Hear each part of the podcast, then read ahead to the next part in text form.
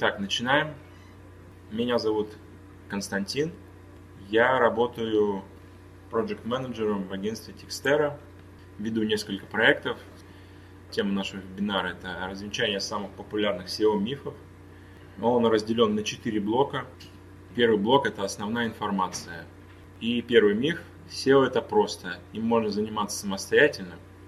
А, на самом деле это было давно, да, то есть сайты были молодые, небольшие, и вы могли сами там а, где-то написать статью небольшую, а, особо там не заморачиваться над самим сайтом, не было мобильников, не было адаптива, ничего особо не было, как бы, и вы могли сделать простенький сайт на шаблоне и заниматься там написанием статей, и этого хватало.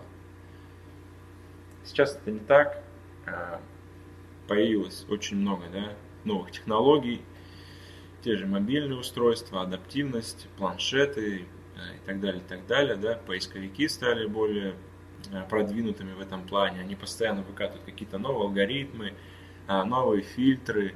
За этим нужно постоянно следить, быть в тренде. Там, допустим, вы написали статью, у вас все было хорошо, пришел Баден-Баден, вы об этом не знали, трафик с Яндекса упал, вы даже не в курсе, что случилось, как бы, а, почему так произошло. Поэтому SEO сейчас это не так просто.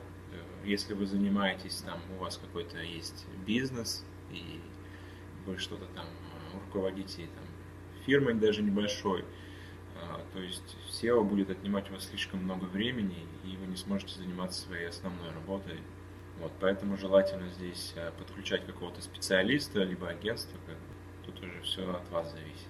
Пойдем дальше. Первые места выдачи куплены. Э, довольно старый миф, да.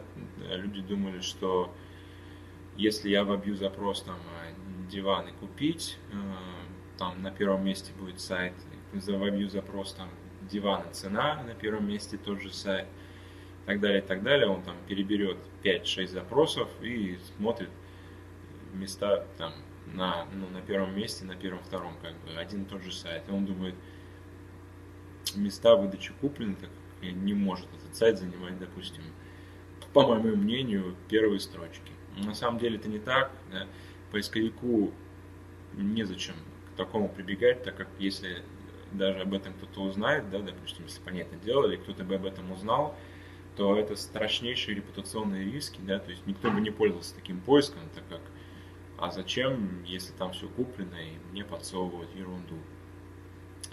Плюс э, тот же Яндекс не раз заявлял, что у них э, э их алгоритм, их, так сказать, алгоритм ранжирования, он работает как бы ну, можно сказать, сам по себе. То есть нельзя туда залезть и там где-то что-то поменять. Допустим, вот этот сайт ставь на первое место, а вот этот сайт не ставь на первое место. То есть такого нельзя. То есть, допустим, можно сделать какое-нибудь обновление алгоритма, да, там, допустим, как недавно появился, это Королев. То есть есть основной э, алгоритм ранжирования, есть вот к нему надстройка Королев, которая помогает распознавать тексты даже без упоминания ключа. Поэтому миф этот не имеет э, под собой никакой основы. А, следующий миф. Э, нет смысла платить за полноценный сайт, если можно создать сайт-визитку и получать с него трафик и заявки. Тут уже надо смотреть по тематике, да, по тому, чего вы хотите добиться – от сайта, да, если вы хотите сделать сайт под контекст, то, конечно, можно сделать там какой-нибудь лендинг, либо сайт с двумя-тремя страничками и, в принципе, э, нормально крутить контекст, там, таргет и прочие такие рекламные вещи. Если же вам нужно SEO, э, SEO это как бы предполагается, да, по достаточно широкому семантическому ядру, которую надо где-то отрабатывать на каких-то страницах, да, то есть, допустим, э, вы не сможете отработать все ключи там на одной пяти страницах. Вам необходимо будет расширять структуру, расширять сайт, увеличивать э, его в объеме и так далее, и так далее. То есть здесь без широкого сайта не обойтись. Если же мы говорим о каких-то специфических темах, да, многие люди об этом говорят, я там продаю лабораторные какие-нибудь станки, то здесь тоже надо смотреть, потому что вы можете своего пользователя обучать статьями, да, писать там о том, где их применять, э, как, и, ну, то есть обучать пользователя статьями и тоже как-то сайт расширять и расширять пул запросов, по которым сможет э, пользователь найти вас э, в интернете. Здесь все зависит как бы от ваших целей и от вашей специфики. Следующий миф – SEO умерло довольно популярный мир, да, с приходом новых каналов, таких как, например, социальные сети, э, контекст развился более широко, э, появились там еще какие-то там, не знаю, телеграм-каналы и так далее, и так далее. многие апологеты этих каналов говорят, что SEO сейчас никому не нужно, это все ерунда, вот идите к нам, у нас хорошо. Как. На самом деле это не так, SEO не умрет, пока существуют поисковые машины, да, Яндекс, Google, там, Байду и прочее, Потому что SEO это не только там вставить 100 э, ключей в, в портянку текста, как это было раньше. Да? SEO это многогранность, то есть там это технические какие-то моменты, то есть, допустим, настроить э, те же самые какие-нибудь робот sitemap, э, смотреть, чтобы сайт нормально, э, э, ну, нормально поисковые боты видели, то есть э, работать над ним постоянно, да, то есть улучшать сами страницы, там, подключаете HTTPS сейчас, э, адаптивность, и вот такие все вещи, как бы все это входит в SEO в основном, да, чтобы сайт а, был корректно доступен поисковику и корректно там отображался. Та же там, э, допустим, еще пример, та же микроразметка, да, как, то есть все это все в купе, поэтому SEO не умрет, пока есть поисковики. А, далее а, можно вложиться в SEO один раз, а потом забыть. А, достаточно древний миф. Можно было на старте наверняка так делать. Я такие времена особо не застал. То есть там где-то что-то сделать и сидеть, почивать на лаврах. Сейчас такое не пройдет, а так как у нас с вами есть э, конкуренты, они не спят, да, как бы они улучшают сайт постоянно, там появляются какие-то новички, они будут вас подпирать, улучшать, делать лучше, как бы, а вы ничего, если не будете делать, то поисковик вас уберет. Так как вы сделали, допустим, страничку, а, все хорошо, но, допустим, год прошел, появилась какая-нибудь новая информация, да, конкуренты свои странички обновили, или там создали новую с этой информацией, то есть полно, более полно ответили на вопрос пользователя. А, поэтому поисковик их будет воспринимать, э, ну, воспринимать информацию на них более, как более полную и качественную, чем на вашем. И вы, естественно, постепенно будете спускаться вниз.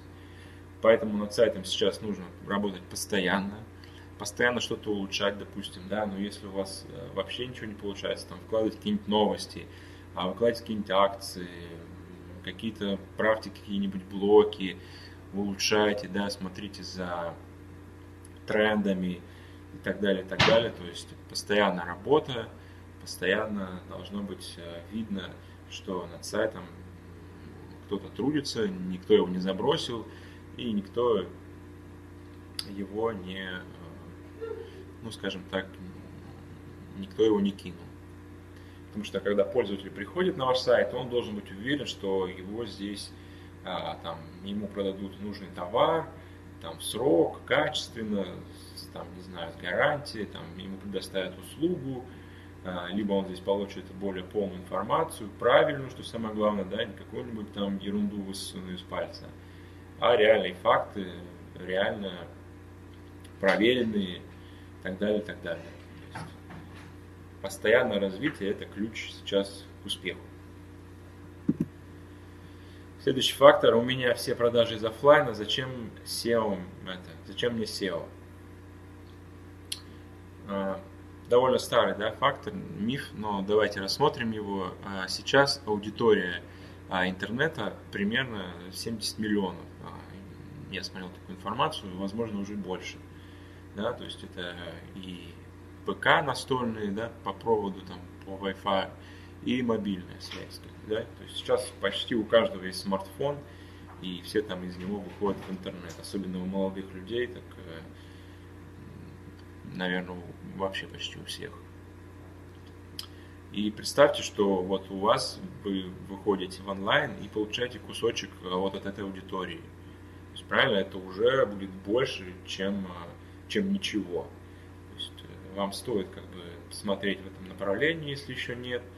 А, либо это сайт какой-нибудь, а, либо там можно начать с группы там в социальных сетях, да, либо вы где-то там раздаете свои визитки на офлайн мероприятиях, каких-нибудь конференциях, выставках и получаете обратно визитки с e-mail адресами, то есть можно уже там какую-нибудь рассылку проводить, э, акции там вашим там, партнерам или заинтересованным пользователям есть уже начинать работать в онлайне, прощупывать почву, да, там, в дальнейшем сделать, возможно, сайт, там, приложение и так далее, и так далее.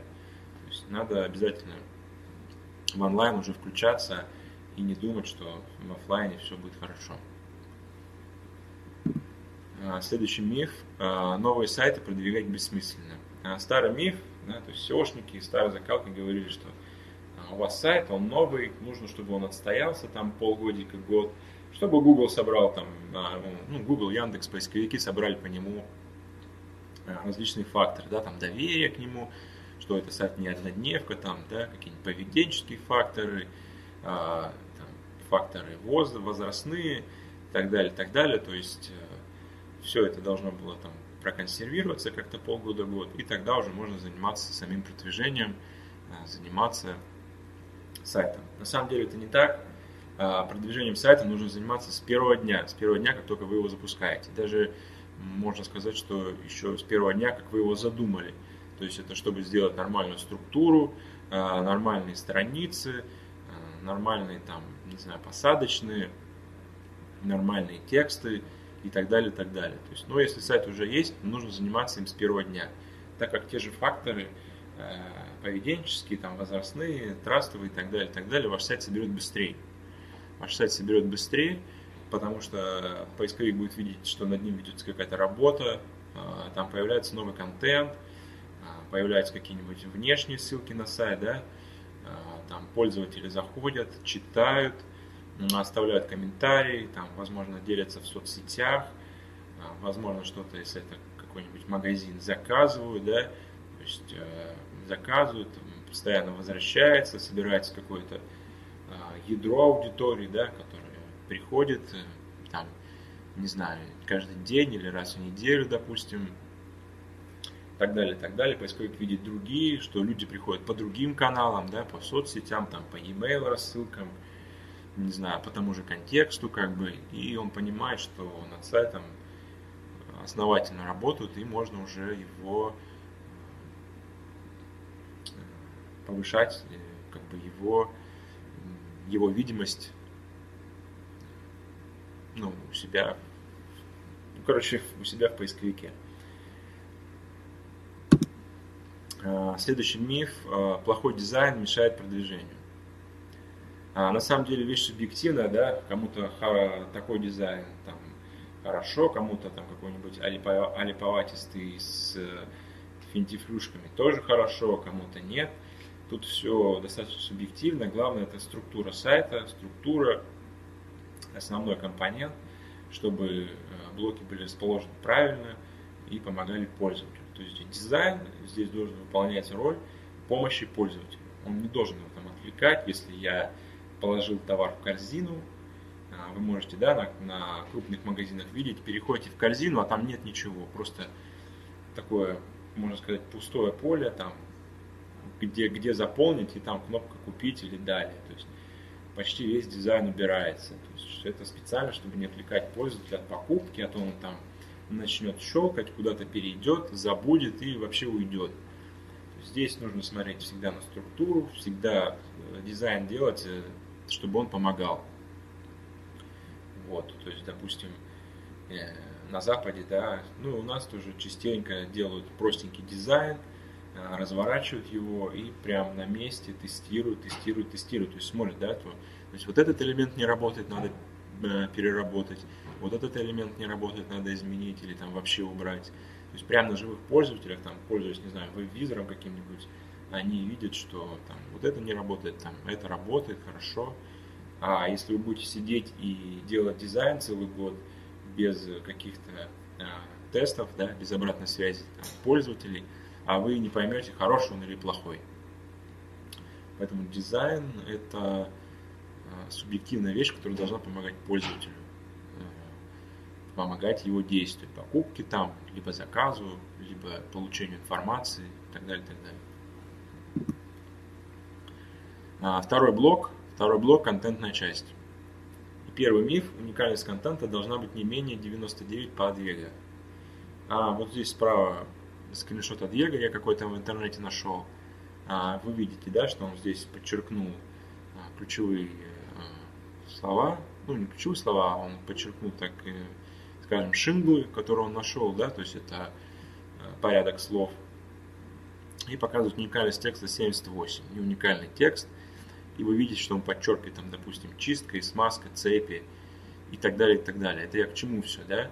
То есть э, раньше сайт был, э, сайтов было мало, текстов мало, и поэтому такие вещи еще работали. Да? То есть там было не очень много контента в интернете, и можно было там его э, как-то уникализировать и так далее, и так далее. Сейчас же с этим тяжелее контента, очень много его завались, просто как бы там исписано, переписано все по десятки раз, одни и те же темы там, одно и то же раскрывают, одно и то же говорят об одном и том же. То есть здесь вам, а, ну а плюс еще вот эти все системы проверялки, да, то есть Advega, там Text.ru, имеют свои какие-то алгоритмы, которые там один вам покажет 78, другой вам покажет 100. И тут надо как бы быть адекватно просто к этому подходить. То есть не надо стремиться к стопроцентному по всем сервисам, да, то есть нужно подходить адекватно. Сейчас а уникальность текста это не один из главных факторов, да, то есть сейчас, если вы сделали текст, и он, допустим, допустим, 80% уникальности у него, тут главное, как будут пользователи вести э, себя на этой странице с этим текстом. То есть, если они будут его полностью читать, если они там будут проводить, там, если он большой, например, больше трех минут, если они там будут переходить по ссылкам в этом тексте или там другим ссылкам на вашем сайте с, этого, с этой страницы, если они будут комментировать этот текст, да, если они будут, если это какой-нибудь магазин, добавлять товары с этой страницы, ну как-то взаимодействовать с ней, там что-то заказывать, если они будут расшаривать эти страницы, да, если это статьи. То есть поисковик все это будет видеть, и уникальность текста тут отходит вообще там на третий план. То есть э, уникальность текста, конечно, важна, но не забывайте о других сигналах. То есть, допустим, если вы пишете, у вас сайт про алименты, э, юридический сайт, и вы пишете про алименты, то вы там наверняка будете давать какие-нибудь выдержки из закона. А выдержки из закона, они, естественно, будут не уникальными, так как по-другому вы его трактовать не можете. Закон, он один для всех.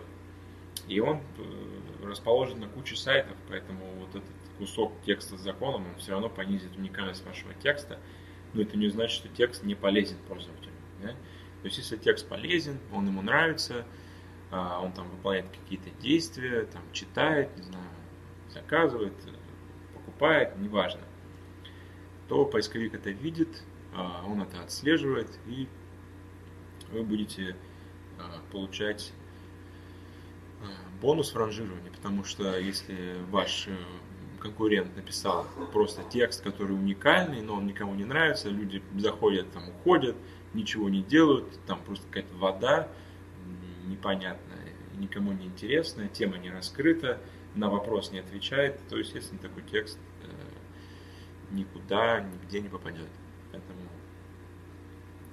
тут надо подходить в меру к этому параметру. А, следующий миф, ключевые слова нужно вписывать в текст не менее 10 раз и обязательно с прямым вхождением. А вот здесь справа вы видите, что слово биштекс как бы постоянно употребляется.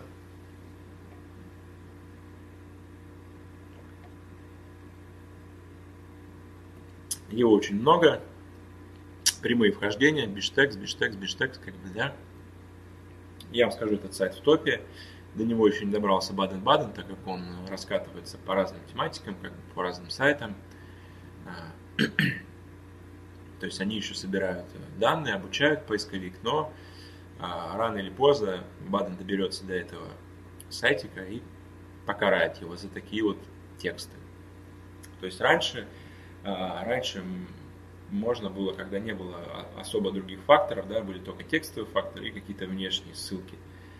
А, вот, то есть раньше, ну, то есть как два основных были еще, но это было как бы два основных. То есть можно было написать портянку текста, там не особо что-то там картинками его разбавляя, можно было даже не делать подзаголовки, там какие-нибудь абзацы, просто портянку, там писать ключевые слова в прямом вхождении, там диваны купить, диваны цена, диваны Москва и так далее, и так далее, и все, было хорошо. Вы были в топе, вы счастливы, э, как бы пользователь несчастлив, поисковик несчастлив, так как кому это надо, кроме вас, непонятно.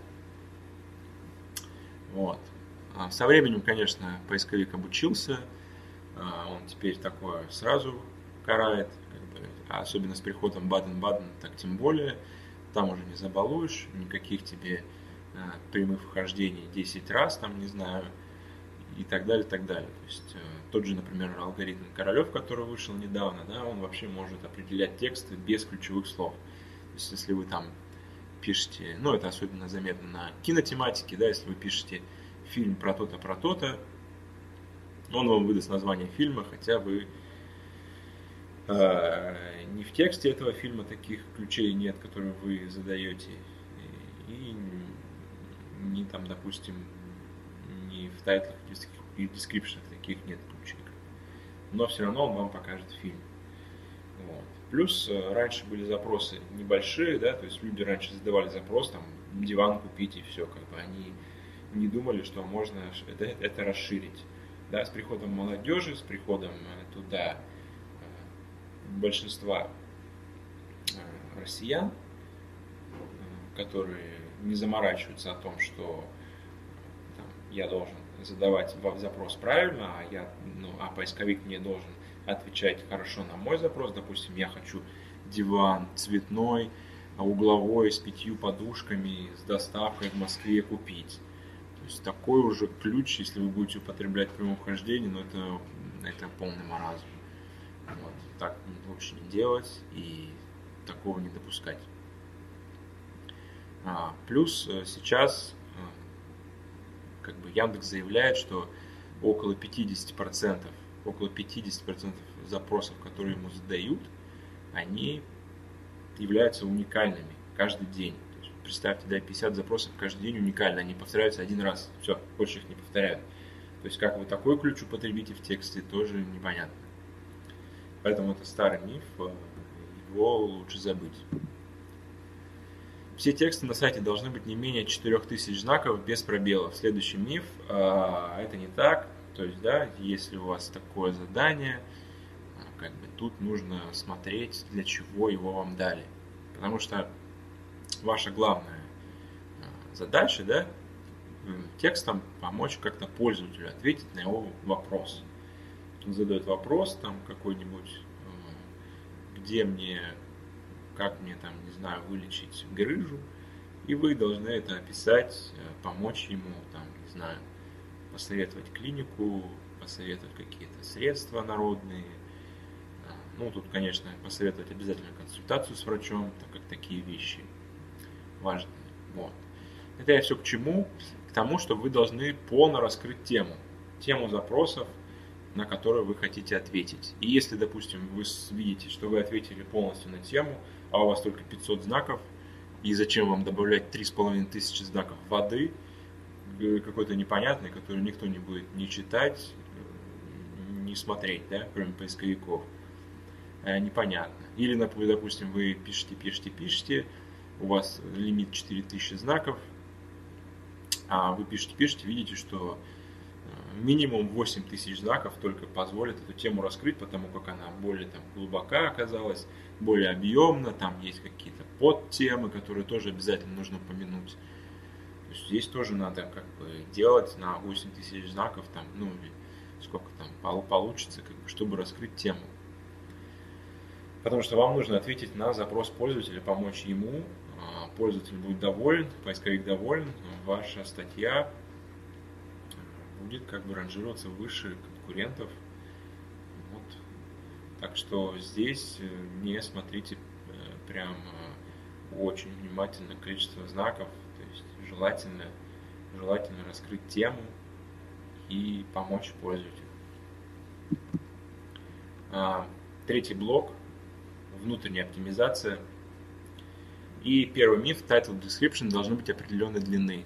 А, это довольно распространенный миф, да, то есть многие SEOшники делают какие-то тесты по этим а, мифам, а, по этому мифу, то есть, допустим, а, у Гиваки есть довольно старый, там он довольно старая статья, он там тестировал, да, как бы сколько выводится знаков в Гугле, в Яндексе, сколько не выводится и так далее, и так далее. То есть здесь на самом деле э, не так, то есть они не должны быть определенной длины, они должны а, описывать вашу страницу наиболее полно, коротко и ясно. То есть, допустим, я э, должен увидеть в снипете Яндекса и Гугла а, красивый э, текст, на который я хочу кликнуть и почитать статью. Вот. Поэтому здесь как бы описывайте свою страничку в title description просто более кратко и емко. Конечно, желательно не делать в тайтле там тысячу знаков, а как-то умещать там, не знаю, 10-15 слов, чтобы поисковик понимал, а, о чем страница и как бы что выводить в снипет. Так как, допустим, а, в снипет подставляются ключевые слова, а, которые задает пользователь, да, согласно запросу. Если пользователь задаст один запрос, ему покажет одни слова в снипете, а если другой запрос, то уже другие слова. То есть и здесь как бы не угадаешь. Все запросы добавить title description невозможно, то есть, но это и не нужно, естественно. То есть вам нужно просто написать их э, более емко, хлестко, там, не знаю, с привлечением э, пользователя. Да? Если это какие-нибудь типа там интернет-магазины, э, не знаю, услуги, да, то здесь там можно выработать какие-нибудь шаблоны, то, что там, не знаю, диваны цветные, да, купить там в Москве, и там ваши какие-нибудь преимущества, да, с доставкой там, без там гарантии год, с оплата там по факту, ну, такие вещи как бы выделить, да, допустим, добавить номер телефона там, добавить там название компании, допустим, да, в description можно использовать эмоджи сейчас многие используют, да, не только там какие-нибудь веселенькие, а может там эмоджи треугольники, у вас а, будут такие как бы подчеркивать, что вот смотрите, там преимущество там доставка, преимущество а, стопроцентная гарантия и так далее, и так далее. То есть заголовок должен привлекать, а если там он э, выбивается через вот это, которое сейчас многие советуют, количество знаков, да, там, не знаю, по-моему, 160 в тайтле, 70, о, 160 в description, 70 в тайтле. То есть э, так делать не надо, это, это бред. Вот. То есть так делать нежелательно. Дальше.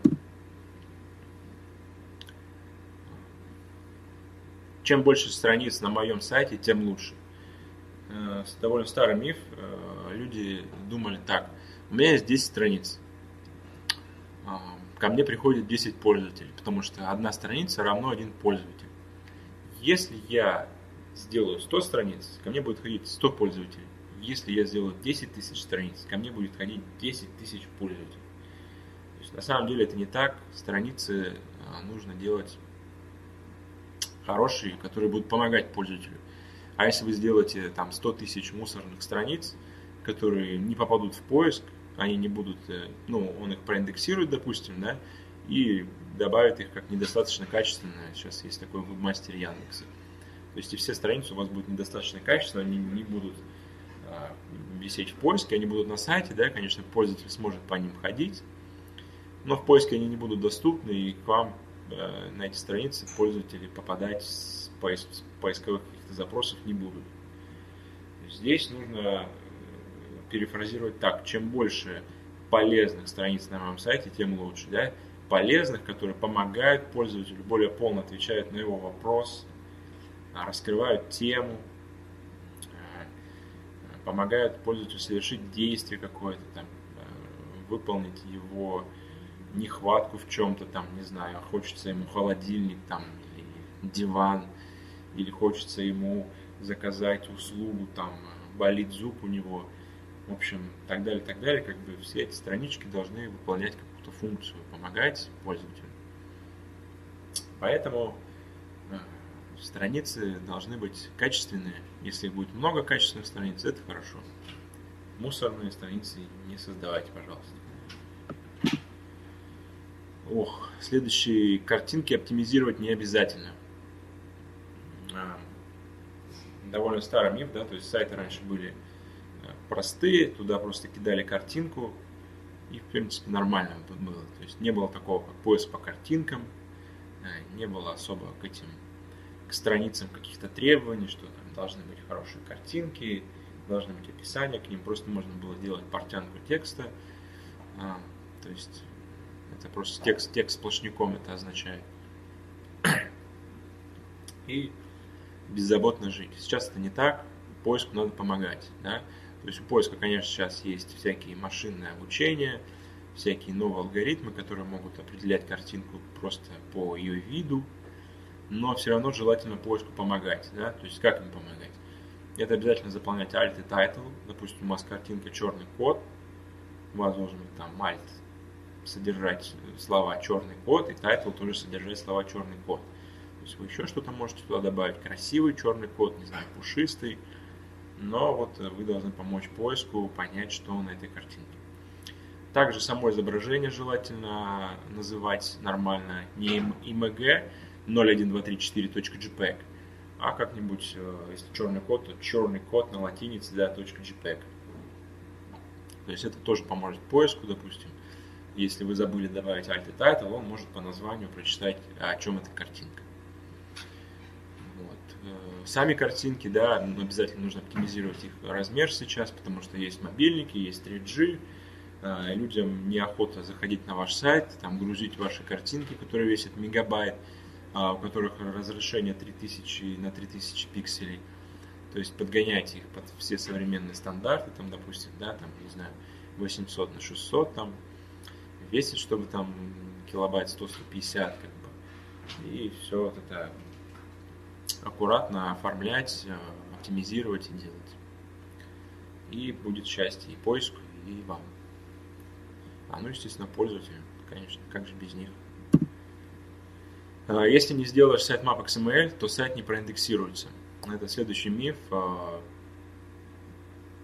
в руководстве, да, в руководстве Google и Яндекса для мастеров как бы есть такие пункты, а, рекомендуемые, рекомендуемые пункты нужно создавать sitemap XML.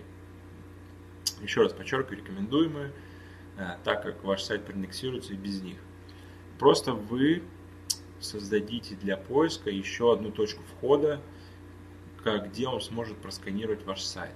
Да? То есть, допустим, он увидит там все страницы. А обычно в sitemap добавляют важные страницы, не какие-нибудь мусорные, не там страницы пагинации, не страницы какие-нибудь с какими-нибудь параметрами или там страницы личного кабинета, корзины, а важные нужные страницы, которые вы бы хотели, чтобы поиск да, ну, сканировал и видел. Вот, поэтому желательно делать а, желательно добавлять его в панели веб-мастеров Google, Яндекса, да, то есть Яндекс Вебмастер, Google Search Console. Вот.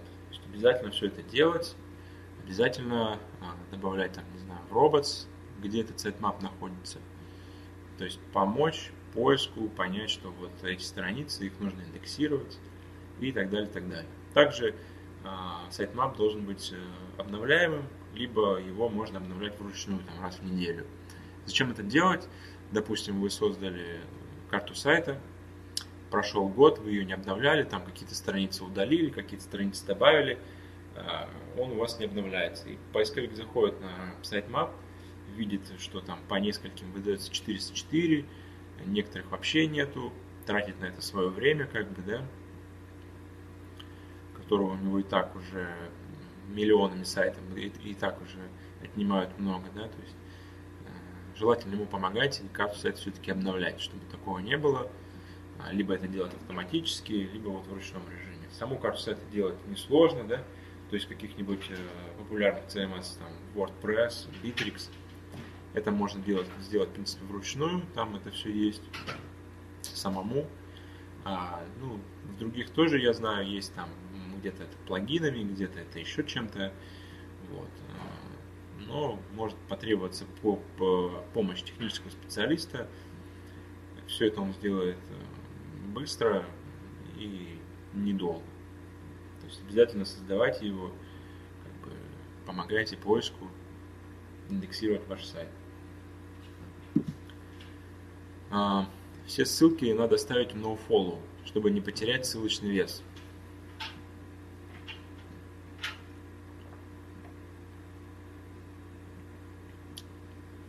Если вы ставите ссылку nofollow, то ссылочный вес все равно уходит с вашего сайта. Просто он не передается а, тому сайту, на который вы ссылаетесь. То есть а, вес растворяется в воздухе. Он просто исчезает, как э, во Вселенной, можно так сказать. То есть здесь, а, здесь вам нужно а, не задумываться о том, что закрывать мне в NoFollow или не закрывать. Если вы ставите ссылку и вы ставите ее а, там от всего сердца, как бы вы знаете, что вот там этот сайт вам нравится, или вы там это ваш партнер какой-то, то есть такие положительные как бы эмоции, там, не знаю, положительные эта ссылка должна быть положительной, как бы, то не парьтесь и ставьте ее follow. А если же вы хотите скрыть ссылку, допустим, какой-то ненадежный сайт, то непонятно, зачем вы на него ссылаетесь тогда. Ну окей, там э, многие закрывают ссылки в соцсети, да, но follow. Здесь тоже непонятно зачем, как бы, потому что Google, э, там, Google и Яндекс оценивают не только, кто на вас ссылается, да, но он оценивает также, на кого и вы ссылаетесь. Если вы ссылаетесь на хорошие ресурсы, а, да, там, на Википедию, например, то, естественно, он понимает, что как бы сайт тут не просто так, что-то тут реальное происходит, какая-то хорошая информация и так далее, так далее. То есть э, ссылочный вес э, очень э, интересная тема, да, там можно посвятить отдельный доклад – но если вы, допустим, ставите ссылку на своего партнера в follow, и он на вас ставит ссылку в follow, то как бы ваш же вес, кусочек вашего веса вернется от него. То есть вы как бы получите часть веса обратно, плюс его еще. Поэтому, если ссылка полезна, обязательно ставьте, обязательно открывайте ее и не парьтесь по этому поводу. Следующий миф вот тут даже не видно, где он находится, всплывающие окна ухудшают с позиции выдачи, да? То есть вот вы видите пример плохих всплывающих окон в основном, да, когда вы переходите на какую-то страницу, там сразу начинают вылезать баннеры, там Роскомнадзор какой-то вас предупреждает, скорее нажми сюда, а, да вы только зашли на сайт, вам говорят, купи это, купи то, там, не знаю, куда-то вас редиректят. Это все, конечно, плохо это плохо, с таким поисковик борется. Также он борется, скажем так, с подписочными, да, а по папами они могут быть невидимые или видимые. То есть, когда я захожу со смартфона куда-то, сейчас такое реже, но раньше это было повсеместно, как бы на многих сайтах, которые делались как раз таки под это. Там, не знаю, киносайт и так далее. Вы куда-то заходили на сайт, а, нажимали, там срабатывал какой-то редирект, вы его не замечали, а вас уже подписывало в этот момент на какую-нибудь ерунду. Вот, там, либо от оператора, либо какого-нибудь стороннего, от какой-нибудь сторонней компании. Это все плохо, с таким борются. Хорошие попапы, да, то есть, например, я зашел на сайт, э, читаю, читаю, там, допустим, статью большую, докрутил до конца, да, почитал комментарий, докрутил еще до конца, там, может быть, даже оставил комментарий. Тут мне прилетает окошко, Типа, не хочешь ли ты подписаться на рассылку, так как мы видим, что тебе понравилась статья, не хочешь ли ты подписаться на рассылку, как бы я уже лояльный, мне статья понравилась, я такой, да, хочу, пишу свой email, подписываюсь, все довольны, получаю статьи на почту, ничего не пропускаю, за всем слежу. А вот. А, или там, допустим, человек ходит по магазину там минуты 3-4, да, что-то ищет, ищет, ищет.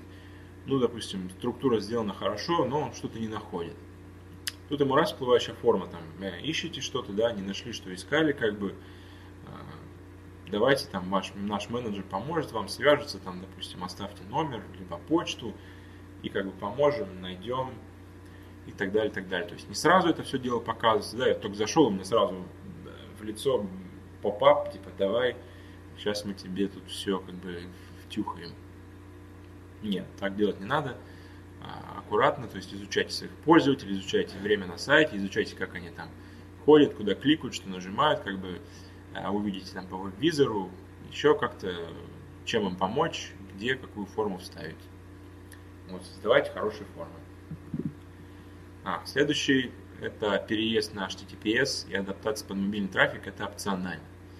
А, вот здесь я привел пример скри скрина, да, допустим, как а, раньше Chrome относился к сайтам на HTTP, то есть он просто показывал, что это сайт, так и сайт. А сейчас он а, с октября 2017 года, да, будет показывать э, not secure. Not secure, то есть это небезопасно. То есть когда вы вводите какие-то данные в какую-либо форму, э, неважно, что это, это либо подписка на рассылку, даже если это просто там вы пишете, э, не знаю, просто даже, даже если вы поиск по сайту используете, да, то есть он тоже может вам сказать, что сайт небезопасный, и ваш вот этот запрос могут перехватить. Вот. Поэтому э, это дело сейчас желательно. Даже не желательно, а можно сказать обязательно. Потому что, например, тот же Google, они об этом раньше очень часто говорили. Да? Переезжайте на HTTPS, это будет помогать всем, это полезно, это хорошо. Сейчас они об этом не говорят, потому что для них это стандарт де-факто. То есть, если у тебя нет HTTPS, то Google, э, у Гугла ты вызываешь какое-то какую-то ну, какое-то внимание, почему ты не хочешь помочь пользователю защитить его данные. Вот. И хороший такой, скажем так, звоночек.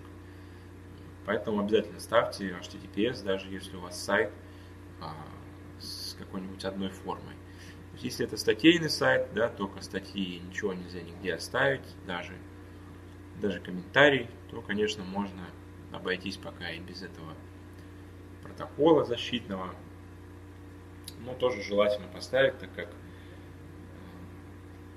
пользователь будет видеть, что о нем заботятся, да, то есть многие не, все, конечно, но многие обращают внимание на зеленый замочек уже в браузере, да, в левом верхнем углу, как и доверяют ресурсу больше, если увидят.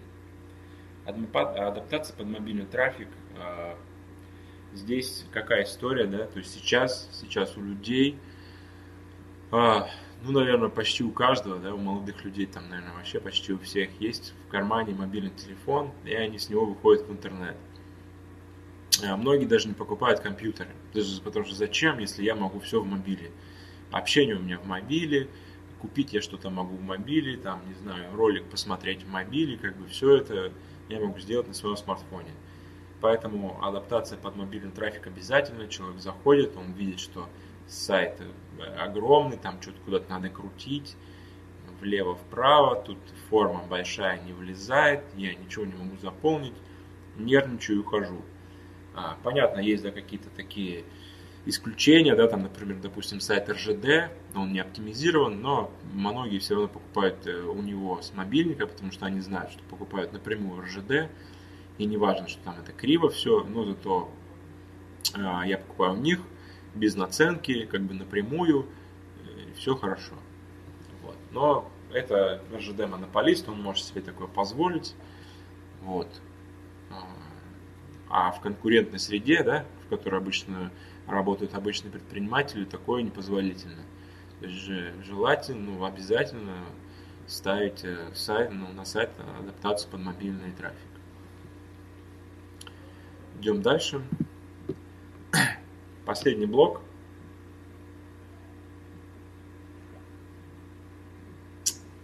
Внешняя оптимизация. Закупать ссылки на биржах безопасно.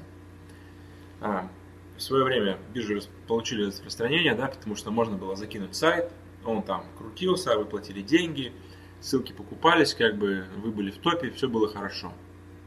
Поисковики особо не боролись с этим, а вы были довольны, как бы что-то вам пользователи покупали и так далее, и так далее. То есть начал борьбу с этим Google, он там на Западе побанил все биржи, там уже бирж практически не осталось, там одна-две, возможно. Вот. Далее пришел э, у нас это Яндекс, а, Минусинск и так далее. То есть тоже начал бороться с этими биржами, с этими а, непонятными ссылками, никому не нужными. Вот. Поэтому закупать ссылки на биржах опасно. Да? То есть на Западе вообще там сейчас их добывают. То есть какая система есть ваш сайт, вы хотите на него внешние ссылки. Вы ищете других веб-мастеров с сайтами схожей тематики, а, вы подбираете на, на них а, там интересные, на ваш взгляд, какие-то либо страницы, либо вы пишете туда свою статью интересную, чтобы заинтересовать этого вебмастера, да, он там ее ставит, да, ставит на вас ссылку, вы ему там, возможно, платите деньги, вот, но эта ссылка, естественно, это как а, она призвана помочь. То есть вы в этой статье объясняете что-то, да, там, не знаю, объясняете про откосы, да, оконные откосы, там, не знаю, или оконные рамы, как за ними ухаживать, как мыть их, так далее, так далее. И внизу, там, допустим, в конце статьи, понравилась статья, а, вы можете там приобрести там окна на сайте там www.site.ru, да, то есть все естественно, как бы, и, и полезно пользователю. Также они следят э, за тем, чтобы вот эти мастера не удалили ссылку, там не как-то засунули ее в скрипт какой-нибудь редирект. То есть это прям над этим работает один-два отдельных человека в команде и как бы выполняют вот эту работу по добыче внешних ссылок. Вот, у нас сейчас это тоже прогрессирует тоже, да, ищут мастеров каких-то схожей тематики сайтов, договариваются с ними как-то, возможно, статью там, возможно, какое-то вознаграждение, а, то есть и получают ссылки, да, то есть есть куча методов э, получения бесплатных вообще ссылок, да, то есть вы написали хорошую статью, это в основном относится, конечно, к, к статейным сайтам, вот, э, блок компании тоже вы можете так развивать э, хорошими статьями. Но тут как бы зависит э, от тематики. Тут зависит от тематики, потому что где-то люди делятся этим чаще, да, допустим, какой-нибудь развлекательной тематики, где-то реже, какой-нибудь там промышленный, не знаю, трубы какие-нибудь и так далее, и так далее. Вот, поэтому, если вы написали хороший материал, то на вас ссылки поставят и так э, бесплатно, как бы просто ссылаясь и показываю, что вот смотрите, отличный материал. Также вы можете создать какой-нибудь, э, не знаю, какой-нибудь э, снять ролик о каком-нибудь событии, да, вирусный, и люди будут с удовольствием как бы делиться вашей статьей, ставить ссылки на своих сайтах, на соцсетях, в каких-нибудь телеграм-каналах и так далее, так далее, как бы это тоже все, тоже, тоже все хорошо. А про биржу забудьте. А, сервисы по накрутке поведенческих факторов можно и нужно использовать. А, ну вот смотрите, в блоге мастеров Яндекса, да, в конце 2014 года такое сообщение там, ну вы поняли. То есть это когда э, веб-мастера, кто пользовался накруткой, разослали письма о том, что а, мы вас баним на 6-8 месяцев минимум. То есть те люди, которые пользуются этими сервисами после вот этого бана Яндекса, могли забыть о таком источнике посетителей, как Яндекс, на 6-8 месяцев минимум. И это вы никак не могли там написать Платону Щукину, да, то есть техническая поддержка в виде Платона Щукина, а, никак вы не могли его разжалобить, все это бан накладывался, как бы либо новый сайт, либо работать там над другими каналами, пока не снимут э, ограничения в ранжировании. Поэтому такими сервисами пользоваться не нужно, да, потому что они как делают? Туда сводите свой сайт, а там раньше это делали люди, ходили там, вбивали запрос, находили ваш сайт на какой-нибудь страничке, заходили туда, ходили там, выполняли действия, могли даже заявку отправить. Вот. В дальнейшем это стали делать боты.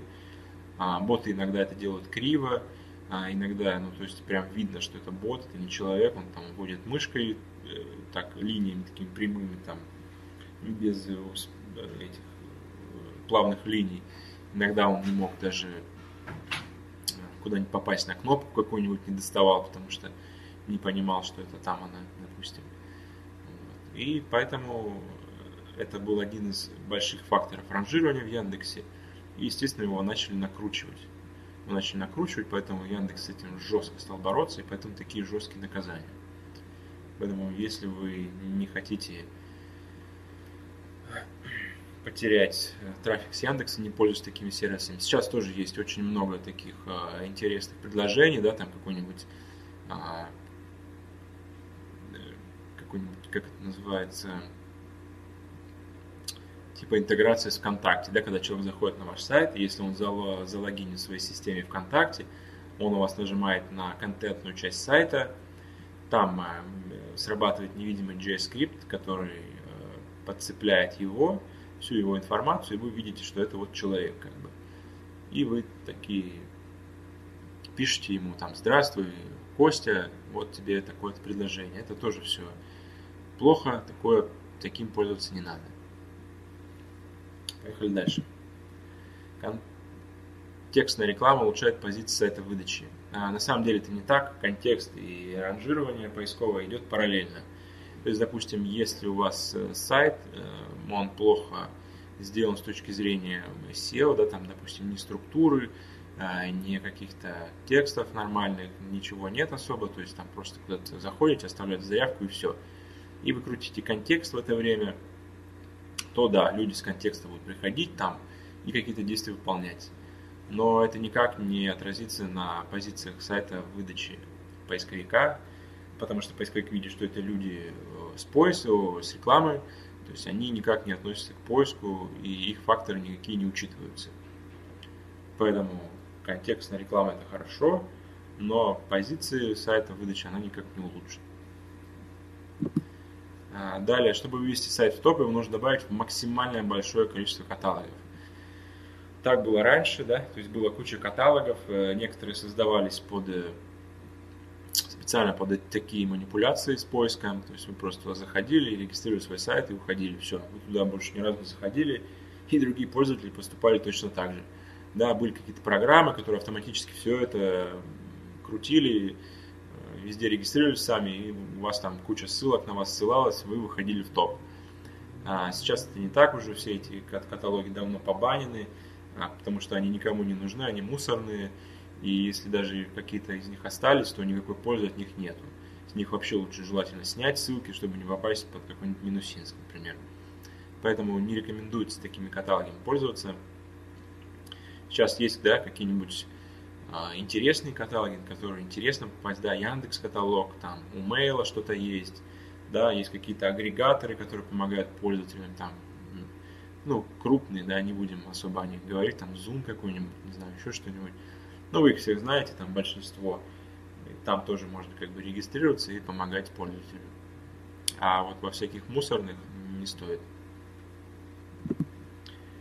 А, на этом все. А, мой доклад закончен.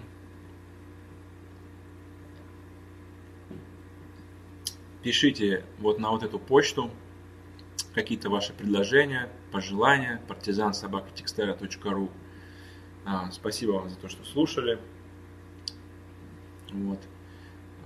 Что еще? А, в следующую, ну, точнее, в эту пятницу объявим следующий вебинар. Вот, так что ждите анонса, подключайтесь. Вот, сейчас пойдем по вопросам. По вопросам. Ага. Да, у меня первый раз, я тут э, не особо такой э, выступальщик. Э, вот, я больше технический специалист, могу что-то рассказать, но без такого прям Ох, без такого шоу, скажем так, да, я надеюсь, вам понравилось, скучно не было. Если кто-то может потом, можете посмотреть записи, просто поставить там на скорость 2 или 3, то есть для вас это пройдет 20 минут, зато быстро все прослушаете и будет интереснее. Вот, сначала отвечу на вопрос, который вот как раз таки присылают на партизан собакатекстера.ру. А, первый от... Если что, как бы фамилию называю неправильно, сразу прошу прощения. От Дарьи Чатченко. Добрый день. Так, спасибо за возможность задать вопрос. Он у меня такого плана. Скажите, нужны ли SEO-тексты для интернет-магазинов, для Яндекса и Гугла? А, смотрите, тут такой, такой вопрос. А, если текст поможет пользователю, если он как-то поможет ему что-то выбрать, либо а, определиться с чем-то, да, то есть он будет полезен, это хорошо. То есть э, здесь вы можете как поступить? Поставить себя на место пользователя, да, там, или какого-нибудь знакомого попросить, что вот он заходит к вам на страничку, и если, допустим, он что-то прочитает, э, где-то что-то увидит, э, что ему поможет этот текст, что он там видит вот этот каталог товаров и не может немного разобраться в нем, то текст можно создавать. Также вы можете зайти, посмотреть у конкурентов и почитать как бы тексты у них. Потому что если у них тексты ни о чем и сделаны просто для вхождения ключевых слов, вы будете понимать, что здесь э, текст, возможно, вам и не нужен. Да? Или, допустим, у них он на 2000 знаков, там какая-нибудь большая такая э, портянка, вам нужно там написать буквально там пару строк, не знаю, знаков 200, чтобы пояснить, что это там, э, не знаю, диваны из кожи с, с возможностью ее чистить или как-то ухаживать за ней. Вот. То есть тут главное польза для пользователя. А, следующий вопрос от Ирины Семеновой. Некоторые компании на рынке предлагают услуги регистрации сайтов в каталогах. Справочниках это работает? Смотрите, я вам говорил, да, уже, что есть такие, так скажем, популярные порталы, агрегаторы, скажем так. Вот. И если не бездумно а представляя полно вашу компанию, там, заливая фотографии, заливая там э, все контактные адреса, заливая туда как бы возможно даже где-то товары можно заливать, заливая туда там ну полностью все о вашей компании, что поможет пользователю, да, то есть э, и это хорошо. Но если вам предлагают там, не знаю, в тысячу каталогов добавиться, это плохо, так как там наверняка не знаю, там 999 или там 995 из них это какие-то спамные каталоги, они вас автоматически добавят, там будет ваш просто URL, там телефон и email. То есть кому это интересно, если это все можно увидеть на вашем сайте, а на эти каталоги никто не ходит. То есть вы можете попросить у таких компаний кусок, э, кусочек списка таких каталогов, да, а, посмотреть примеры, как они размещают, и посмотреть сами сайты.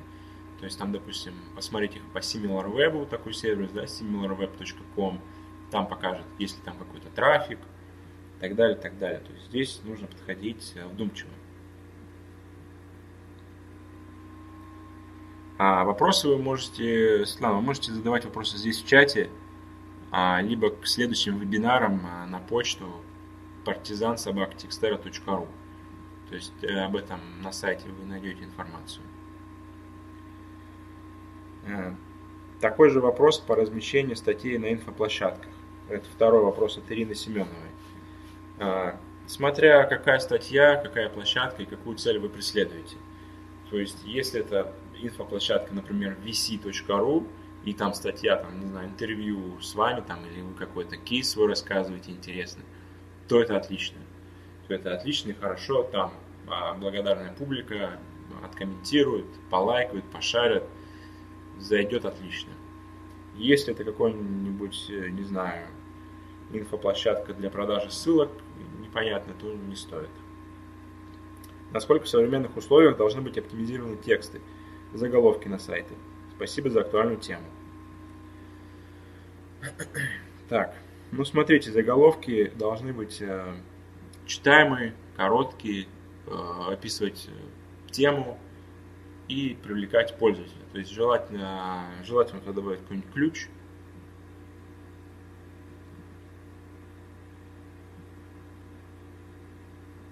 Желательно добавить ключ, э, допустим, в начало там, или где-то в середину. То есть, ну, если он не вылазит уже никак, да, то прям на этом сильно не заморачивайтесь. А, то же самое касается текстов. Касается текстов, здесь э, вам необходимо подумать о том, э, как бы, будет ли полезно пользователю. То есть, если вы написали, да, какая система существует, да, вы собираете ключи, а, забываете о них, пишите текст, вспоминаете про ключи и пытаетесь их туда грамотно вписать, чтобы не сломать структуру, не сломать там, а, там не знаю, стиль и так далее, так далее. То есть, если все это сработает, то вы можете как бы оптимизировать текст, хуже от этого не будет, да? То есть только лучше. Следующий вопрос э, от Стеллы Афанасьевой. Это вопрос по упоминанию. Тут написано, а почему этот говносайт с тысячей ключей на килознак не попал под Баден-Баден? Ну, как я говорил, э, Баден-Баден еще пришел не во все тематики, да, то есть он повышает, понижает постоянно свою, э, скажем так, свой э, уровень. То есть, допустим, если раньше можно было, например, использовать там 5 ключей прямым вхождением, то сейчас, допустим, это только 4 ключа, да, то есть и постепенно он будет так, скажем так, планку эту понижать, чтобы э, тексты, ну, пока не обнаружит, что тексты, которые сейчас в топе, они помогают пользователям, они довольны, и там поисковик это все, естественно, отслеживает, и он увидит, что тексты помогают, тексты полезны, поэтому э, можно дальше не жестить в этой теме. Поэтому, если сайт еще не под Баден-Баденом, то скоро будет. Так. Э, дальше от э, Никиты Жесткова. Как определить реальную возможность попасть в выдачу при сильных конкурентах? Например, по вашей сфере выдачи по среднечастотному ключу стоят мощные конкуренты. ФБ, портал такой VC, Жажда, генеральный директор и так далее. Как понять, реально взять топ 3-5 и как его взять, в том числе, если вы стоите в этом топе. Здесь достаточно просто, да, то есть мы же сначала не были там в топе. То есть мы туда попали, работая над сайтом. Будете работать над сайтом, улучшать, улучшать тексты,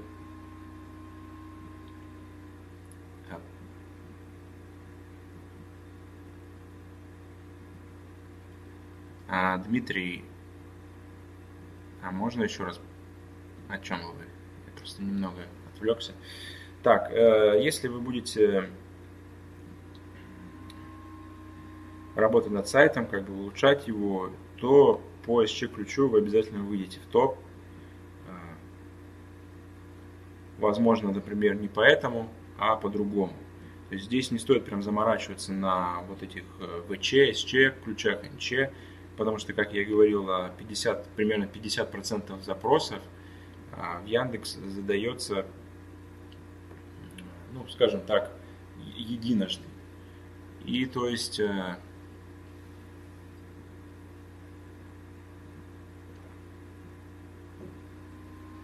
И то есть, если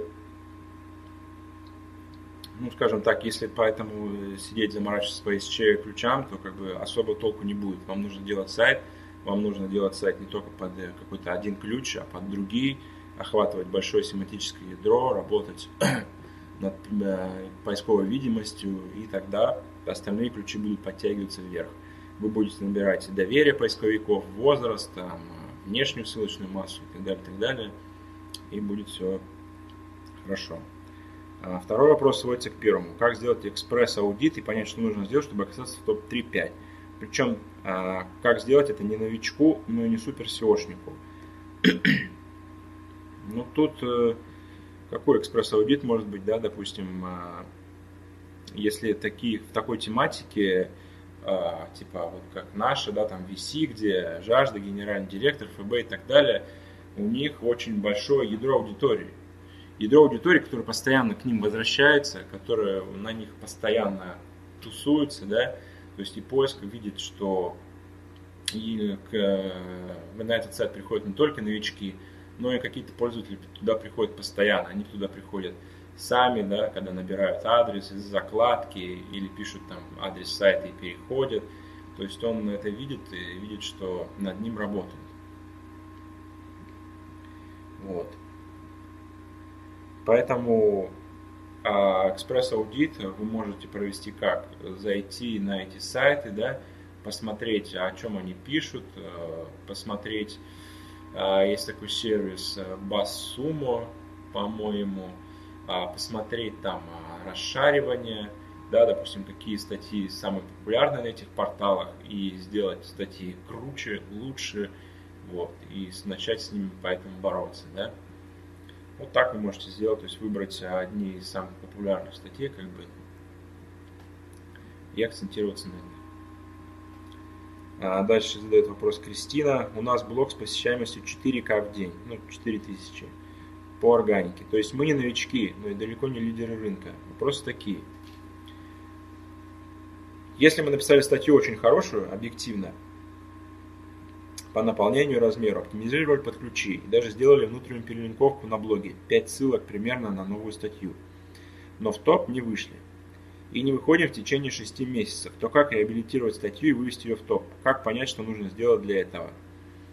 А, необходимо посмотреть саму статью еще раз. А, вы можете в метрике да, или в аналитике выбрать а, входы именно на эту страницу, посмотреть, да, то есть точки входа. А, были ли, вот как вы выложили страницу, и до там, сегодняшнего момента были ли туда вообще переходы прямо на эту страницу если какие-то переходы были, да, посмотреть, по каким ключам э, были переходы, если поисковик вам их отдал. Да, посмотреть, как бы, как себя вели пользователи на, этих, на этой странице. То есть, допустим, сколько они ее читали, или они там сразу уходили, а, или там, допустим, им что-то не нравилось, они читали только половину, или там, ну, посмотреть ли, посмотреть, э, какой-то, оставляли какой-нибудь комментарий этой статьи, или ее расшаривали. Вот, здесь нужно Э, подумать, э, посидеть, как бы поанализировать эту страничку, потому что 6 месяцев, ну, это очень странно, да, то есть, как бы, видимо, чего-то вам не хватает, да, Потом посмотреть, допустим, раз вы говорите, что какие-то ключи добавляли, посмотреть, на каких позициях этих ключи, и если а, так, так, так, и если вы занимаете там, не знаю, 50-100 место, то значит поиск вообще не считает эту статью полезной. Если вы занимаете там примерно 20-30 места, то вы на верном пути. Надо что-то где-то подкрутить, и тогда вы войдете в топ, потому что 20-30 это уже как бы вы прошли, э, так скажем, проверку поиском, то есть 20-30 места это уже неплохо, и нужно чуть-чуть еще докрутить и что-то где-то добавить. У нас 52% запросов, если не считать совсем НЧ, в топ-10. Это хороший показатель или к какому нужно стремиться? Какой у вас? Ну, мы не отслеживаем вообще запросы, то есть я вам не могу сказать, сколько у нас запросов в топе, так как мы, э, если собирать все наше, ну, все ключи отслеживать, это будет достаточно дорого, во-первых, и не очень-то эффективно. Вот, то есть здесь уже нужно смотреть, да, как бы, что дают вам эти ключи. Если они э, в топ-10 вам дают, э, ну, скажем, пользу, приносят вам, э, то это хорошо. Так как они в топ-10, значит, они приносят пользу пользователям, они нравятся, и поисковикам. Хороший показатель это или нет, тут надо, да, надо разбираться отдельно, потому что ключи бывают разные, там разные тематики бывают и так далее, и так далее. То есть, ну, 52 запроса это отличный показатель в топ-10. Как бы. Я считаю, это отлично. А, следующий вопрос Тарас Клаб. А, здравствуйте, есть вопрос. Если на моем городском портале будет раздел новости, возможно ли брать чужие новости с указанием активной ссылки на первоисточник? Как это повлияет на SEO? Какой процент чужих новостей можно использовать, если будут еще уникальные новости? А, конечно, новости вы можете брать со ссылкой на первоисточник, э, обязательно, да, ссылку ставить, обязательно ссылаться, что вот взял на таком-то портале, э, там, можно ставить follow, ничего страшного, как бы а, сами новости могут даже потом выйти в топ выше этого портала, на котором берете, так как а, есть и другие факторы, не только уникальность текста, да, есть поведенческие, там, социальные, комментарии, расшаривание и так далее, и так далее. То есть, а, как это повлияет на SEO, ну, тут тяжело сказать, но, в общем-то, а, особо не повлияет, потому что поисковик понимает, что новости это такая тема, ну, скажем так, они долго не живут, там, а день-два, как бы, и она уходит, и людям уже перестает это интересовать сейчас, особенно в наше время – Поэтому здесь ничего страшного. Какой процент чужих новостей можно использовать, если будут еще уникальные новости? Процент это как, как э, чисто для вас. То есть, если вы видите, что эта новость э, принесет пользу вашим пользователям, то, конечно, публикуйте ее. Даже если она там, от вашего партнера, например. Да? То есть он у себя опубликовал, вы решили у себя ее перепостить, чтобы, так сказать, оповестить ваших пользователей. Потому как допустим, если Яндекс публикует какую-нибудь новость, то ее многие порталы перепощивают, да, и ничего страшного как бы из этого не случается. Все от этого только лучше. А, так, здесь вопросы закончились, сейчас пойдем по чату.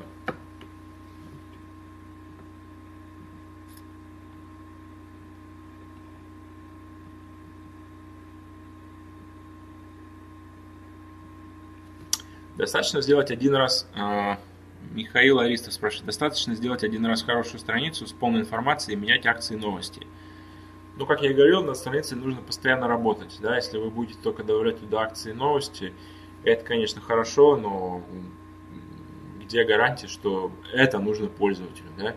что ему необходимо постоянное обновление акций новостей. Если вы это делаете для поиска, ну, это странно. Как бы зачем вам показывать поиску, что вы, ну, так скажем, создаете какую-то бурную деятельность, видимость бурной деятельности. То есть, э, если это полезно пользователю, да, там у вас постоянно какие-то интересные акции, человек на них кликает, переходит, там, покупает, чем-то пользуется, окей, как бы. Если нет, то так сделать не стоит. Так, Таня Лева. Всем привет! SEO Ajax совместимы. Как правильно продвигать сайт на Ajax? SEO Ajax сейчас находится, скажем так, э, ну, так скажем, сближаются с друг другом, да, то есть Google уже начинает, начинает над этим работать, он уже видит там все скрипты, JS, Ajax и так далее, и так далее. Яндексу нужно еще помогать, ставить там специальный тег, да, у них это в блоге есть, помогать ему то есть делать, как бы, можно сказать, копии страничек на HTML, чтобы Яндекс их мог ранжировать как-то. Но, естественно, на Ajax пока сайты идут тяжело. То есть идут тяжело, особенно в Яндексе. То есть здесь э, нужно на этапе а, программирования выбрать э, систему, с которой вы будете работать, как бы, и желательно, чтобы она еще была ну, на HTML.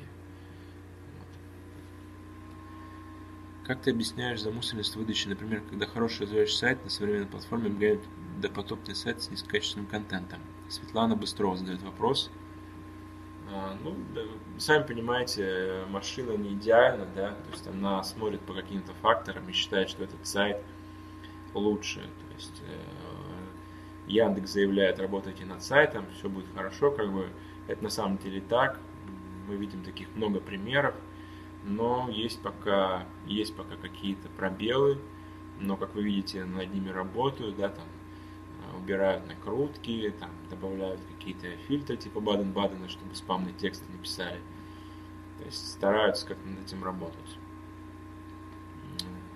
Ну да, есть такое, я тоже с этим часто сталкиваюсь, как бы, и мне это не особо нравится, потому что работаешь, работаешь, а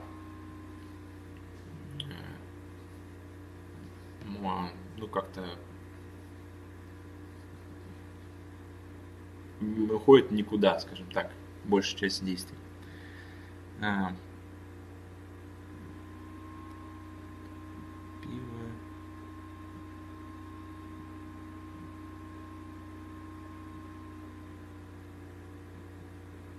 А, где взять, а, Михаил Лариса спрашивает, где взять дешевый сертификат SSL? А, есть бесплатные сертификаты, Let's Encrypt называются. Они, некоторые хостинги его уже внедряют, и вы можете это делать одной кнопкой.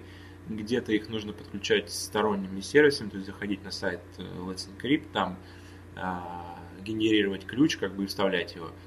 Единственное, единственное неудобство это то, что а его нужно обновлять раз в три месяца. Если покупной вы обновляете раз в год, то здесь каждые три месяца вам нужно будет проделать эту операцию. Как бы.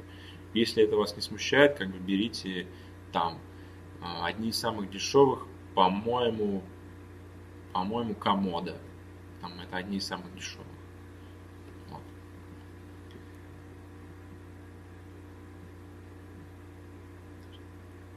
Так, Светлана Быстрова задает вопрос. Тошнота биграмма 3 грамм. Что ты думаешь на этот счет и сколько процентов тошноты выражений в тексте допускается? Ну, на самом деле, я читал э, исследования там у разных SEOшников, там у Алексея Трудова на блоге, да, на блоге.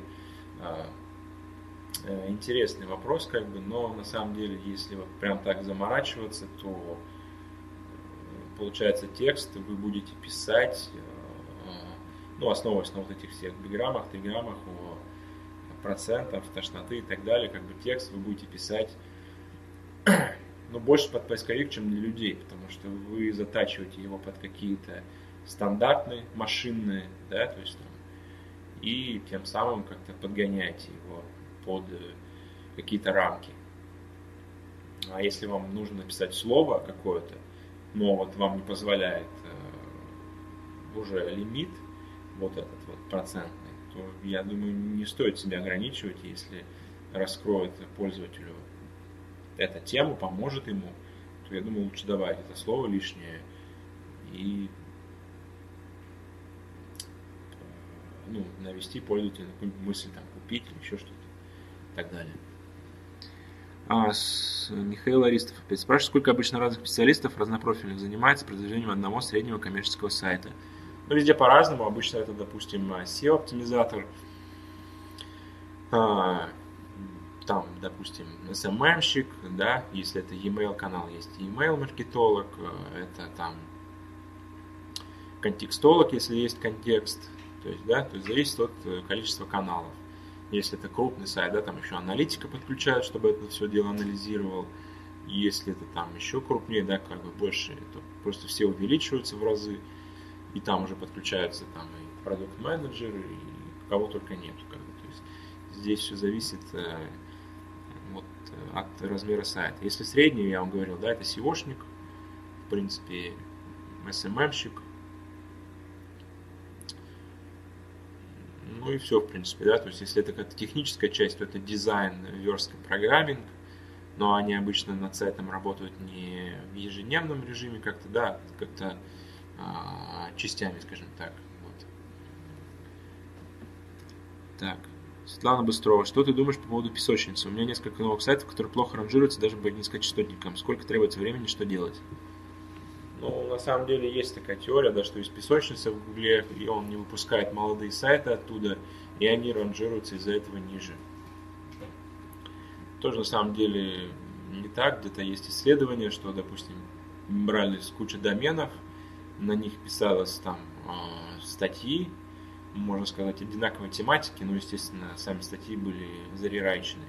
И какой-то, допустим, домен выходил э, по этим ключам в топ, там, допустим, 30 за месяц, а какой-то там за 4 месяца. То есть тут зависит от очень многих факторов. Э, это, можно сказать, рулетка.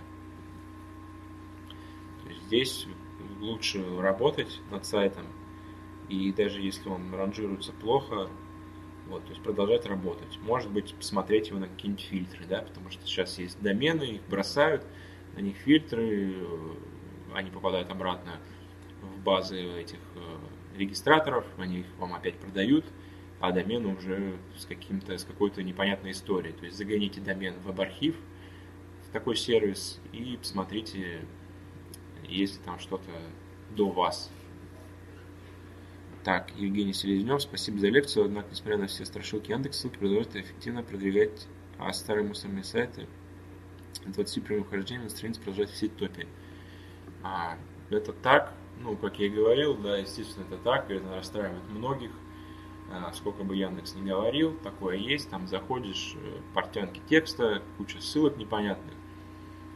Но я думаю, сейчас это все учащается, потому как э, вы можете видеть, что по многим запросам а, стоят отличные порталы, которые постоянно работают, постоянно развиваются и постоянно помогают пользователям. А, ну, есть и такие примеры, да, то есть не надо тут отчаиваться, как бы старайтесь сделать лучше, старайтесь подключать другие каналы, так как э, SEO это один из самых дешевых каналов, да, но старайтесь и другие каналы подключать, это поможет, поможет вам и сайту.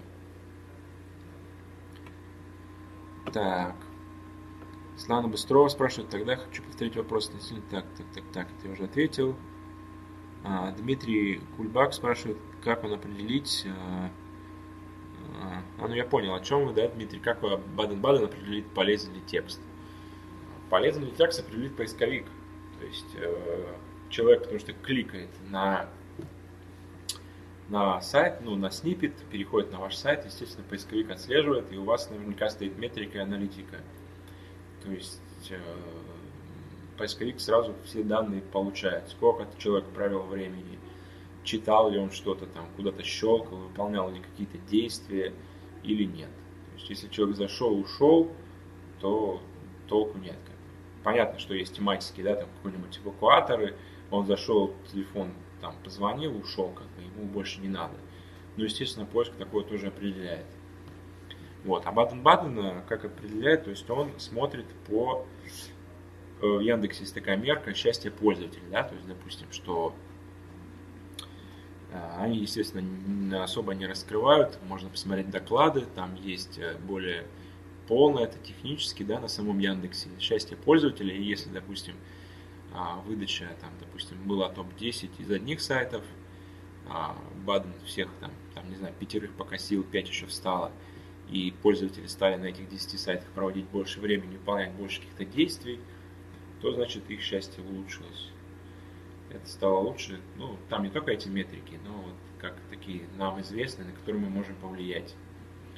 Вот. А еще а, он может определить это по в принципе, для этого достаточно, мне кажется. То есть здесь э, поиск сам определяет э, интерес пользователя к контенту. Стелла Афанасьева. Сейчас... так. Сейчас наполняю интернет-магазин, который только что вышел из-под Бадена. Достаточно ли просто качественного контента, чтобы сайт вернулся на хорошей позиции? А, сори за глупый вопрос, SEO и Да нет, отличный вопрос, Стелла. Смотрите, сайт был под Баденом. В это время он уже начал проигрывать конкурентов, не набирая такие факторы, как поведенческие, да, там какие-нибудь. Потому что ходило к вам людей меньше с того же Яндекса, и, а конкурентам больше в этот момент. Поэтому вам сейчас нужно обязательно тексты хорошие, это то хорошо, вам нужно работать над самими страничками, над шаблонами, да, там улучшать их, как-то помогать, э, товары там новые заливать, там, может быть, какие-то скидки давать, чтобы люди покупали, э, приходили, пользовались, пользовались, пользовались. Нести пользу, как бы работать над сайтом, над дизайном, над структурой. То есть уже вам нужно бороться с конкурентов, то есть вы вышли из-под штрафа, и хоть Яндекс заявляет, что вы выходите без потерь, обычно они есть. Так.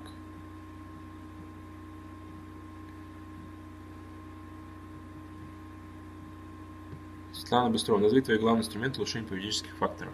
А, ну, допустим, это, это метрика, да, то есть это метрика, аналитика, а это Google Tag Manager, есть такой отличный а, IT Agency, создали такой отличный плагин. Там вы можете поставить себе на сайт а, микроконверсии, да, допустим, сколько пользователь провел на сайте времени, сколько он а, куда кликнул, как бы сколько процентов страниц он прочитал, то есть вы сможете отслеживать всю воронку, допустим, у вас люди приходят, а читают только 15% в основном, и никто ниже не читает. Значит, вот на вот этих 15% людям нужно что-то предложить как-то, может у вас там в дизайне какая-то проблема, то есть э, вот такие метрики я использую. Что еще? Ну, а, иногда можно смотреть какие-нибудь общие инструменты. SimilarWeb, например, тоже собирает поведенческие. Их можно сравнивать с конкурентами и смотреть, как бы, если вы ну, как бы находитесь на одном уровне с рынком, то значит э, хорошо, вы, вы в правильном направлении работаете, можно работать так и дальше, что-то улучшать. Если вы, например, ниже рынка, то надо что-то менять, да, если выше, то там надо придерживаться просто такого же пути.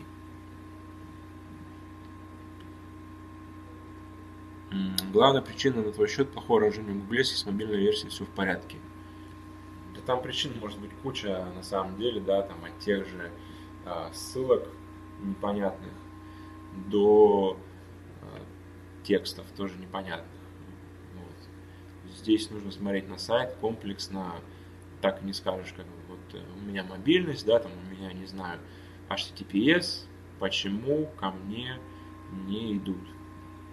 Вот. Здесь нужно смотреть э, и анализировать. То есть посмотрите, да, там, ваш сайт, сравните с сайтами конкурентов, которые имеют э, более хорошую видимость в Гугле, да, то есть вы можете воспользоваться для этого инструментами, которые смотрят видимость, там, не знаю, Серпстат, э, Мегаиндекс и так далее. Вот, и как бы там поанализировать, посравнивать. Возможно, если у вас какой-нибудь новостной ресурс, может быть, вам уже необходимо подключать AMP, странички, да, так называемые Accelerate Mobile Pages для Google, которые сейчас это очень сильно пиарит.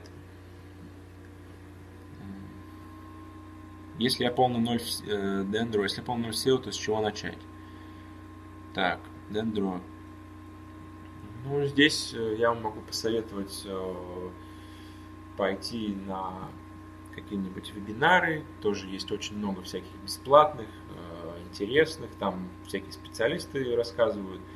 Вот, то есть э, э советуют такую книжку Ашманова, там она есть по, про поиск. Я сейчас не вспомню, как называется, вот, но она, ее Ашманов написал вместе с Ивановым. А, вот, то есть ее можете почитать, там, да, там достаточно старая информация, но она актуальная, как бы поиск, а, то есть э, ранжирование с того момента, основ ранжирования не менял, да, то есть там какие-то были сверху алгоритмы накладывались, но основы не поменялись. Вот. Также вы можете посещать какие-нибудь сайты, читать про SEO, а, но я вам честно скажу, самое основное это вот естественно практика. Практика, когда вы сами начинаете что-то делать руками, э, заливать, делать сайты, анализировать, э, там, э, бороться с конкурентами, вот это все, то есть когда вы уже погружаетесь в это более полно, то и опыт нарастает быстрее. Да? То есть как бы здесь э, нет такого какого-то единого стандарта. Ага. Зачесать так, так, особенность текст на них, а также использовать статьи от текстаря. Да, вы можете писать статьи и так далее, и так далее. Нужно ли залазить в код сайта для этого, или то, что перед глазами достаточно? А, нет, в сайт вам не нужно залазить, да, то есть для этого есть отдельные специалисты. Если вам это, конечно, интересно, верстка, там, программирование, вы можете этому тоже обучаться, как бы это пригодится всегда, но именно SEO это больше работа над сайтом, над комплексно, да, то есть это дизайн, юзабилити, вид его, э, тексты, ссылки, техническая часть, э, там, не знаю, и так далее, так далее. То есть здесь вам особо в код не нужно углубляться. Да, можете ставить плагины. У нас на Текстере тоже есть э, так называемые букмарклеты, то есть которые показывают заголовки, там тайтлы, description, также от Арсенкина есть отличные букмарклеты. Вот можете погуглить и ставить себе и пользоваться, пользоваться, пользоваться. Все, вопросов больше нет. А, коллеги, благодарю вас. Надеюсь, вам все понравилось. Всем большое спасибо. Все, всем спасибо. До свидания.